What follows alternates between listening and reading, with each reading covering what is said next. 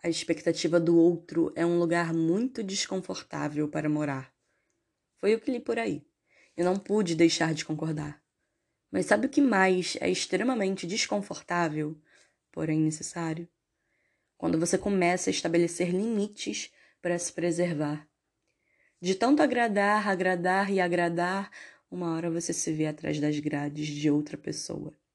Há muita vida para ser vivida, muito erro para ser cometido, muito acerto para ser reconhecido. Há experiências e suas consequências e como lidamos com elas. Somos singulares e precisamos assumir todas as nossas responsabilidades sobre a nossa experiência nesta terra, sobre este único momento que nós temos.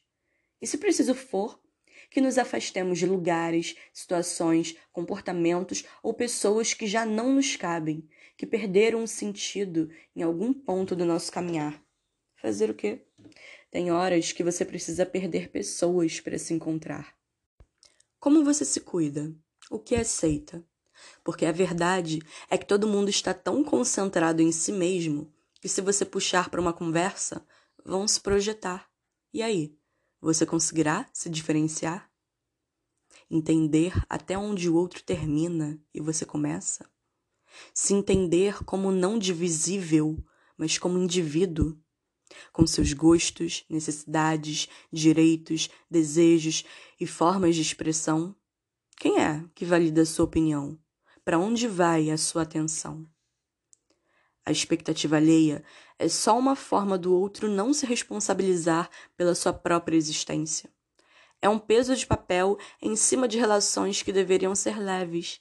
Uma pedra no, no meio do caminho de um rio que só dificulta o curso da vida. Uma fantasia de qualquer outra coisa que não você mesmo. Não adianta só apontar o dedo para distribuir a culpa. Se você se diminui para caber na validação alheia, se você escolhe o conflito interno para manter a paz externa, se você busca justificativa para o desrespeito e aceita, se em vez de honrar a si mesmo, você prefere honrar os pensamentos e as vontades de outra pessoa, você também tem culpa. Limites são necessários. Portanto, tenha cuidado.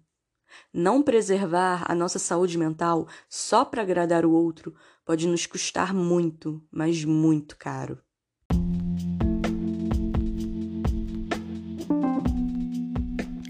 A poesia não acaba aqui. Acompanhe também no Instagram o Certo da Poesia. Ah, se for compartilhar algum episódio, marca o perfil, viu? Aproveita e manda uma mensagem se o que acabou de ouvir te impactou de alguma forma ou te fez refletir. Eu vou adorar saber. Nos encontramos no próximo episódio.